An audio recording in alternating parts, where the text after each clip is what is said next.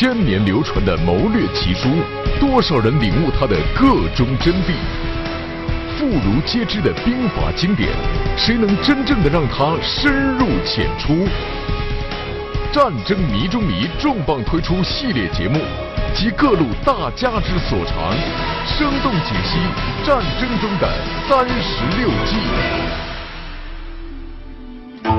金玉谈公策，借以擒劫贼；鱼蛇海间笑，养虎逃三阁。树暗走痴故，俯空苦远客。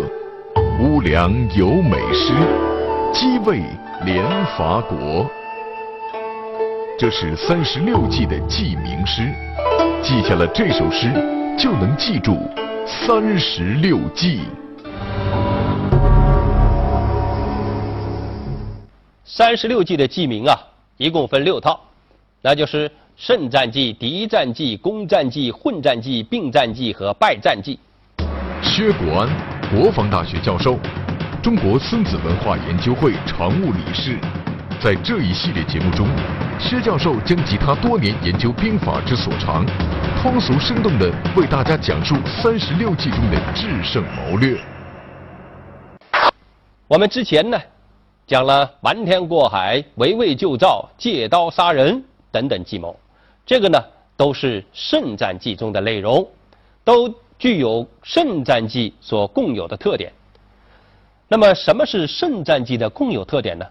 那就是在我强敌弱的情况之下，根据敌人的具体情形来采取行动，力求在战前呢创造有利的条件、方案和获胜的把握，抓住敌人的弱点，将我方的优势啊发挥的淋漓尽致，从而战胜敌人，获得最大的效益。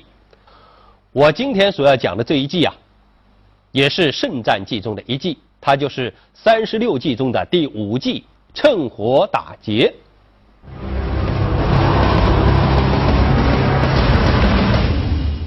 趁火打劫这一计的名称取自明朝吴承恩的名著《西游记》。《西游记》第十六回讲到了两次趁火打劫。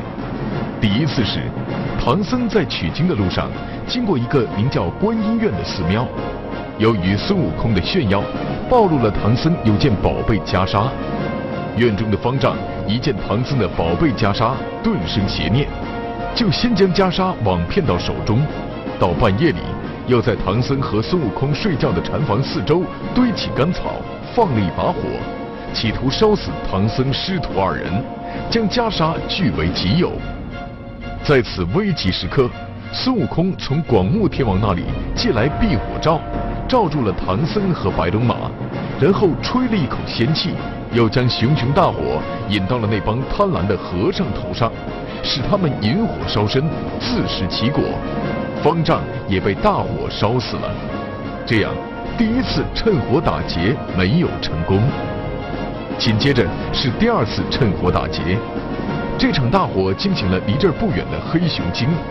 黑熊精赶到寺里帮方丈灭火。他在方丈的屋中发现了唐僧的袈裟，看到这件宝贝，黑熊精也萌生出趁火打劫的念头。只见他趁着月黑风高，四下里没人，卷起袈裟，驾着黑云，跑到了自己的黑风洞。这样，第二次趁火打劫，就意外的让黑熊精实现了。到后来，是孙悟空搬来了观世音菩萨，才降服了黑熊精，取回了袈裟。或许是因为三十六计的作者觉得这一故事很能说明军事斗争中的一种常见现象，就以此为名，称这种乘人之危的事为趁火打劫。敌之害大，就势取利，刚决柔也。现在啊，我们来分析一下“趁火打劫”这个原文中的几个关键词。害呢？是指敌人遇到了困难，利呢是指利益，刚决柔呢是指以果决迅速的行动啊打击虚弱的敌人。显然，此计主要是指抓住战机，迅速攻击，应势取胜的一种谋略。理解趁火打劫这个谋略的时候啊，关键是要抓住“火”字。可以这么说，造成敌人的困难呢，通常有两种情形：一个是内忧，二个是外患。所谓内忧呢，那就是政局混乱或者是军队反叛；外忧呢，那就是外敌入侵了。这种时候，往往容易趁机与对手予以打击。那么，根据《趁火打劫》这一季的原文中所说的内容啊，我理解这一季呢，应该有三个方面的特征。一个呢，就是要把握战机。敌国遇到了内忧或者外患，往往就会混乱不堪、自顾不暇。你抓住这种机会与他致命一击呢，他往往抵抗力非常的虚弱，那么我们也很容易得手。第二个特点呢？是借机取利，自古以来呀，都讲究兵以利动，用兵打仗都是为了获取利益。那么趁敌之火，趁敌之虚出兵呢，绝对不是为了去救火，而是为了在这个时候与敌致命一击，迫使他接受我们的条件。第三个特点呢，那就是行动果决。我们常说“机不可失，失不再来”。战场上更是如此，战机稍纵即逝。如果对方火势灭了，那你就没有可乘之机了。所以，一旦抓住敌人困难局势的时候啊，就一定要快速出击。为了让大家更好的明白趁火打劫这个计谋啊，接下来我们分析几个具体的战例。上个世纪六十年代发生的第三次中东战争。对于以色列来讲，其是典型的趁火打劫。马俊，国防大学教授，中国二战研究会理事，战史专家，著有《世界经典战役》《第二次世界大战风云人物》等著作。今天，马教授将为我们讲述以色列趁火打劫引发第三次中东战争的故事。第二次中东战争结束后。和平没能持续多久，随着时间的推移，阿拉伯国家之间的内部矛盾加剧，特别是主要对手埃及，几乎与其他阿拉伯国家都发生了冲突。一时之间，中东各国相互争执，窝里斗的状况愈演愈烈。那么六十年代，阿拉伯国家的关系是非常复杂。阿联原来。是分两个国，一个是埃及，一个叙利亚，他俩是两个国家，两个国家合了分，分了合，啊，双方在以色列问题上矛盾很大。埃及总统纳纳赛尔总统啊，就认为呢，应该对以色列采取比较温和的、谨慎的政策。而叙利亚总统阿萨德就坚决要求主张强硬，所以两国关系渐行渐远，后来又分开了。埃及从巴格达呢，就从伊拉克呢，也很深。巴格达当时伊拉克是谁呀？是巴格达条约组织啊，它是美国的盟国啊。所以，埃及当时一直警惕美国人利用巴格达、利用伊拉克搞我，所以他也派间谍到啊伊拉克去，两个关系视若几乎是视若水火，而不相容啊。那么，埃及和约旦呢，矛盾也大。约旦是一个小国，埃及是个大国，约旦一直想怕呢。埃及搞我，支持我的反政府力量，矛盾也是顶顶牛啊！西亚地区还有个大国谁呀？沙特阿拉伯。埃及和沙特沙特阿拉伯矛盾也很深，这是啊阿拉就是阿拉伯国家当时的错综复杂的。关系矛盾关系，阿拉伯国家之间的相互争斗，乐坏了他们的老对手以色列人。在一九五六年的第二次中东战争中，以色列虽然取得了大胜，但是在国际社会的干预下被迫停战，并没有完全达到其预期的战略目标。他们一直伺机再次发动侵略战争，继续其扩张领土的野心。这次，他们觉得时机终于到了。这个世界战争史上，盟国之间不团结，很容易被人各个击破。一九六七年六月一号，啊，以色列的强硬派达扬。担任了国防部长，啊，所以这时候第以色列和阿拉伯国家的第三次中东战争就呼之欲出，是必然产生必然要爆发了，因为达洋就用了借着阿拉伯国家内部这么乱，矛盾重重，于六月五号，啊，突然发动了对阿拉伯国家的战争。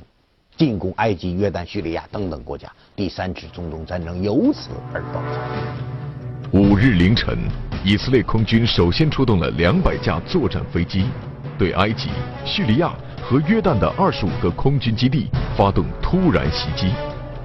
而此时的这几个国家都在忙于相互间的争斗，根本就没有做好战争准备，因此面对以军飞机闪电般袭来。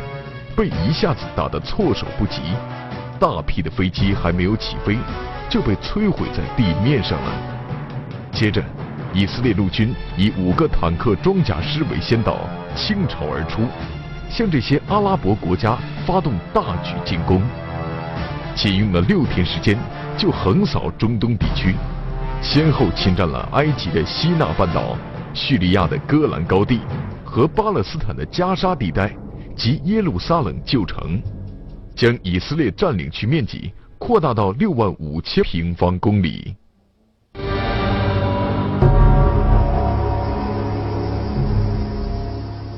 看完了上面这个战例啊，现在我们就可以把其中的主要内容啊，跟我刚才分析的趁火打劫的几个特征加以对照分析一下。第一个啊，是把握战机，以色列呢。趁中东各国互斗的时候来发动战机。第二呢，以色列呢借机取利，获得了六万五千平方公里的土地。第三呢是行动坚决，以色列发动闪电攻势，六天就解决了战斗。那么除了我们刚才看到的第三次中东战争体现出趁火打劫这些特征之外，还有哪些个著名的战例？也有这些个明显的特征呢。我们继续往下看。李自成推翻明朝时，满清趁机入关，入主中原，就是一个典型的趁火打劫。燕，国防大学教授，中国军事科学学会历史分会副秘书长，战史专家，全军优秀教师。在国内外出版过十几部军事历史和军事思想方面的专著。今天，徐教授将为我们讲述满清如何趁火打劫夺天下的故事。一六四四年是中国旧历甲申年，著名的《甲申三百年记》便讲述了这一段决定江山归属的动人史实。这年正月。建都西安并立大顺国号的李自成，率军东征北京，旨在推翻明朝。在关外长期与明朝对峙的清王朝，看准这一时机，也想进取中原。此时，为清灭郑王的多尔衮认为，入主中原夺取江山的主要对手已是李自成部，于是决定。采取暂时观望明军与大顺军拼杀，自己寻准有利时机入关的策略。甲申年之初啊，中国军事舞台上有三支最主要的军事力量，一支呢是明王朝的军队，当时还有上百万人，虽然有着十几个省的统治地区啊，但是由于这个腐朽透顶，哎，已经是日薄西山。第二支力量呢，是李自成率领的大顺军。呃，这支农民起义军来讲，锐气正盛，而且已经控制了陕西、河南、湖北、甘肃广大地区，兵锋呢正指向北京。第三支呢，那就是在山海关以外，东北地区的满清政权。他当时的统治区啊，这个满族人口大概有六十万，军队呢有十万人左右。虽然兵力强悍。但是这个八旗兵数量有限，统治的人口多，只有六十万人，想夺取这个整个中原，那是很难办到的。但是当时这个满清的实际统治者多尔衮，在谋略上是最精明的。他决定啊，这个利用李自成和明王朝决战这个时机，哎，自己呢积蓄力量。等到这个李自成推翻了明王朝，又立足未稳，这个时候呢，抓住这个时机入关，哎，打垮李自成，哎，就可以呢，顺利的夺取整个中国。一六四四年三月，李自成顺利进兵攻占北京，明朝崇祯皇帝自杀，明廷的官吏和军队处于群龙无首的状态。大多暂时投降大顺军，而拥有最精锐部队关宁铁骑的吴三桂，则在清朝和李自成之间采取观望态度。此时，李自成的大顺军因缺乏战略远见，入北京后军纪败坏，略考明朝降官及家属，造成吴三桂不降大顺，而向清朝求援。多尔衮抓住这一时机。打着为崇祯皇帝报仇的旗帜，争取了明朝官员，并缓和了民族矛盾，然后以大军直扑李自成与吴三桂交战的山海关。四月下旬，多尔衮率领满清军队主力进到这个距离山海关不远的地方扎营。当时李自成呢已经开始进攻山海关，与吴三桂部激战。吴三桂一再向满清求援。但是多尔衮在两天时间内按兵不动，就看着这个李自成部队和吴三桂的部队在那里激烈交战。两天之后啊，等到双方都打得筋疲力竭的时候，哎，这个吴三桂部队啊已经开始支持不住了。李自成呢认为已经要夺取胜利了，这个时候呢，这个多尔衮的骑兵就是趁势呢向李自成所在的石河冲杀过去。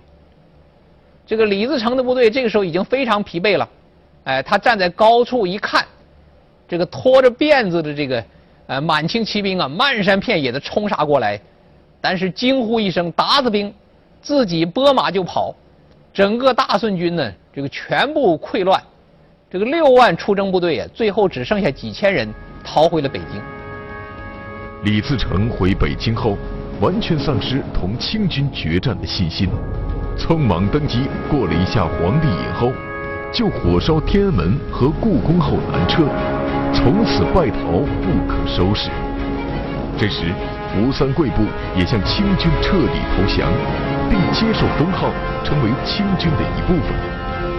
其他明朝官吏和军队也纷纷归顺清朝。多尔衮率兵几乎未经激战，便顺利占领了中国北部。石河一战就此成为奠定清王朝入主中原的决定性之一。清军利用汉族政权内趁火打劫夺取江山的策略，至此取得完全成功。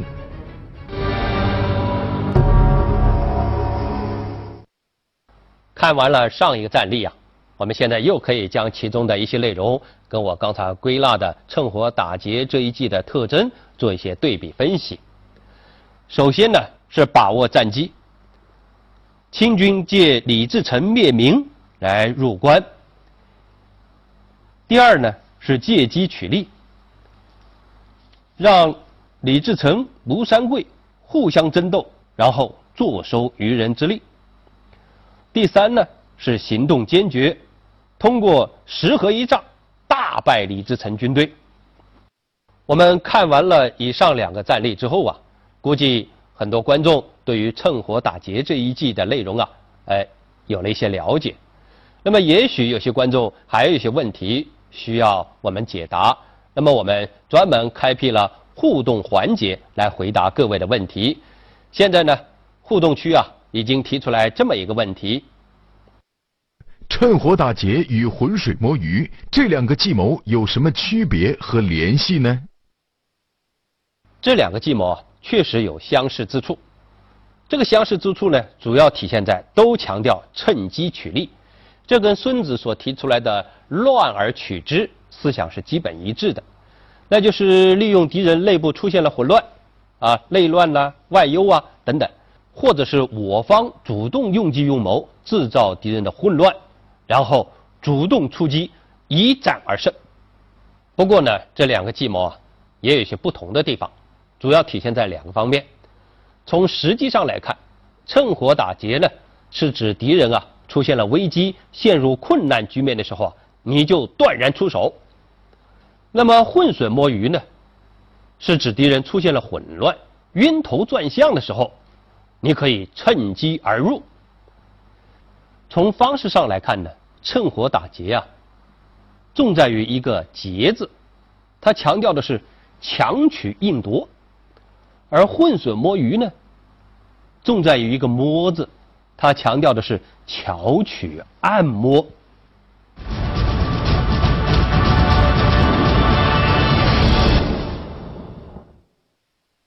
我们一再说过，自古以来战争中有攻就有防，那么学习三十六计呢？也应该体现这个特点。我们既可以学习如何运用这些计谋去赢得胜利，同时呢，我们也要注重如何防备对方运用这些计谋给我们造成损害。对于趁火打劫这一计就是如此。我们可以趁敌人之需去打击敌人，同时也要想办法防备敌人趁我之需。对我造成威胁，那么怎么防备呢？我觉得至少是两个方面。一个方面呢，那就是防范于未然，平时就加强战争准备，让敌人没有可乘之机。第二个呢，就是加强内部团结，上下一心，众志成城，何来可乘之机呢？趁火打劫这个计名啊，从字面上看好像不太中听。但是我们学习三十六计啊，都不要停留在字面上，一定要通过它的字面意思，深入到深层的内涵，去把握其中所反映的谋略思路。那么趁火打劫这一计啊，我理解，他强调的就是我们要善于捕捉敌人的困境，制造敌人的矛盾，然后抓住机会与敌致命一击。应该说，这种谋略思路呢，古往今来的战争史上大量的运用着。历史上啊，成功运用趁火打劫这一计谋的战例啊有很多。最后呢，让我们再来看一看，还有哪些经典战例运用了趁火打劫这一计。春秋时期，吴越争霸，越国战败。越王勾践被扣留吴国，失去行动自由。勾践卧薪尝胆，立志复国，表面上对吴王夫差百般逢迎，最终骗得夫差的信任，被放回越国。归国之后，勾践表面上臣服吴国，但暗地里却一面偷偷采取一系列富国强兵的措施，另一面。开始想方设法削弱吴国的力量。他从吴国借来一批稻种，来年还稻种时，将这些稻种先蒸一下，然后再送交吴国。公元前四百七十三年，吴国因大量播撒这些蒸过的稻种，结果颗粒难收，导致民怨沸腾。而这时，吴王夫差又率领主力部队北上。和中原诸侯在黄池会盟，国内空虚。越王勾践抓住这一时机，大举进攻吴国，少量守国的吴军无力还击，很快就被越国击破灭亡。勾践的胜利，正是乘敌之危、救世取胜的典型战例。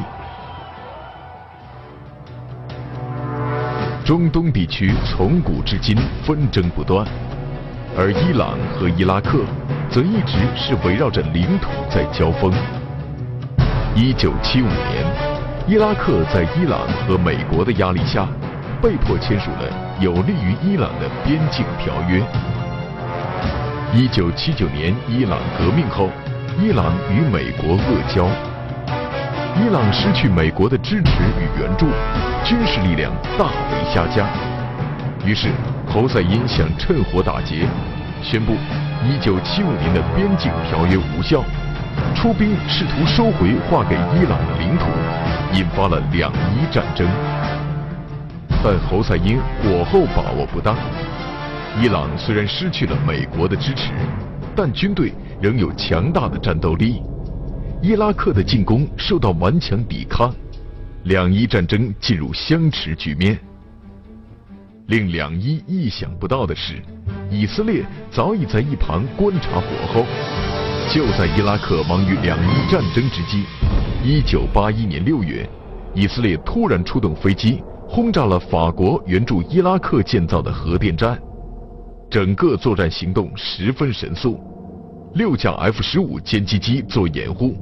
八架 F 十六战斗轰炸机进行轰炸，在两分钟内把十六吨炸药全部投掷下去，将反应堆炸毁了。以色列飞机虽然遭到密集的高射火炮射击，但未被击中。伊拉克的截击机没来得及出动，保卫核工厂的苏制萨姆六地对空导弹也没有来得及发射，以色列飞机就返回基地了。以色列趁两伊相持而一举摧毁被认为是有可能威胁到自己的伊拉克核电站，恰恰是一个非常典型成功的趁火打劫。一八五六年至一八六零年，英国联合法国发动了第二次鸦片战争，昏庸腐朽的清王朝先后签订了丧权辱国的中英。中法天津条约、北京条约，大半江山沦陷。而此时，清王朝还在对内用兵，大规模镇压太平天国，但是却屡屡受挫，处于内忧外患、捉襟见肘的境地。这时，早已觊觎中国领土主权的沙皇便抓住了这一机会，一步步的进逼中国。一八五八年五月二十八日，沙俄乘英法进攻天津、威胁北京之时，派兵顺黑龙江而下，直抵安徽，用武力迫使清政府签订了中俄安徽条约，割去了六十多万平方公里的中国领土。同年六月十三日，沙俄又以调停第二次鸦片战争有功为名。迫使清王朝与之签订了中俄天津条约，获得了多个口岸的通商条件。一八六零年，沙俄再次利用英法联军攻占北京的军事压力，与清政府签订了中俄北京条约，又获得了四十多万平方公里的领土。就这样，在第二次鸦片战争中，沙俄以武力恐吓。与政治诱骗两种手段交互使用，趁火打劫，兵不血刃地侵占了中国上百万平方公里的领土，并得到与英法等帝国主义国家以武力侵华所得到的同样的各种特权，堪称趁火打劫的最高境地。